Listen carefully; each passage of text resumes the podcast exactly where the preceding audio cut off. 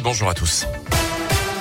Et à la une aujourd'hui, ces entreprises locales qui innovent contre le Covid-19. Cette semaine, on vous présente cinq sociétés basées en Auvergne-Rhône-Alpes. Leur particularité, la crise sanitaire leur a donné de bonnes idées. Premier épisode donc aujourd'hui avec la société Boldoduc. Le masque tour de cou de cette entreprise de la région lyonnaise cartonne en ce moment dans les stations de ski et sur les pistes où les masques sont obligatoires. Ce tour de cou en textile est fabriqué près de Lyon. Il est donc deux en un. Il permet de se protéger à la fois du froid et du virus aussi. Mais le directeur général de Boldeduc, Grégory Poisé, le reconnaît, il n'a pas été simple de faire face à ce succès. Alors la demande a été très forte l'année dernière déjà. Et puis euh, cette année, les commandes euh, ont démarré assez lentement.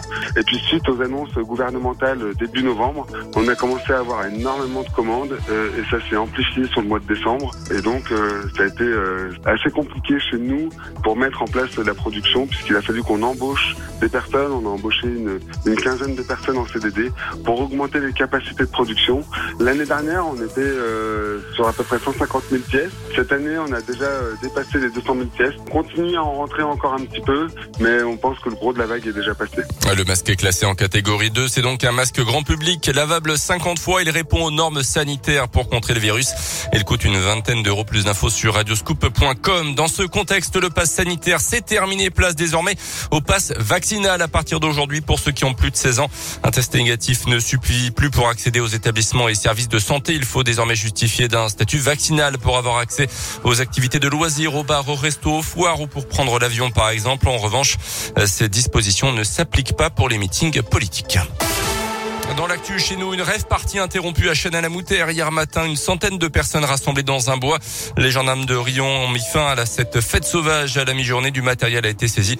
Des contrôles routiers ont découlé sur plusieurs immobilisations de véhicules pour consommation d'alcool et de stupéfiants de la part des conducteurs. Les organisations, les organisateurs de cette fête, de cette rêve partie seront convoqués prochainement devant la justice.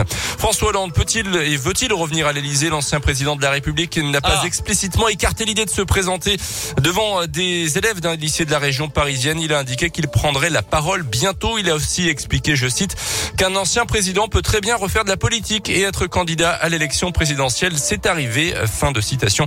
De son côté, la primaire populaire fait le plein. Cette initiative pour désigner un candidat commun de gauche. 467 000 inscrits d'après l'un de ses fondateurs.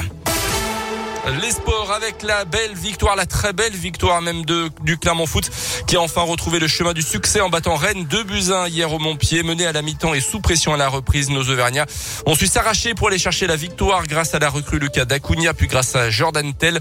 Clermont qui décroche son premier succès de l'année 2022 et remonte à la 15e place au classement. De quoi donner le sourire, comme le confirme Johan Magnin.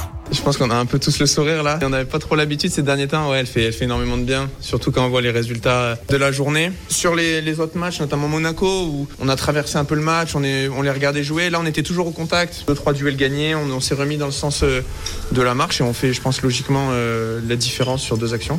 Le prochain match est dans deux semaines et, dans les têtes, c'est super bien de, de, partir sur une victoire. Ce qu'on disait, c'est que voilà, si on avait eu un résultat négatif, ça nous replonge, ça nous refait gamberger. Là, on peut on peut préparer cette trêve sereinement. On va avoir des retours de joueurs. Le mercato sera fini. Donc euh, voilà, c'est vraiment, vraiment, vraiment une bonne chose. Le prochain rendez-vous le 6 février, ça sera un dimanche sur la pelouse de Nice en tennis. La très belle perf d'Alizé Cornet, l'Open d'Australie. Française s'est qualifiée pour les quarts de finale de la compétition en battant Simona Alep, l'ancienne numéro 1 mondiale. C'est la première fois de sa carrière qu'elle atteint ce niveau dans un tournoi du Grand Chelem.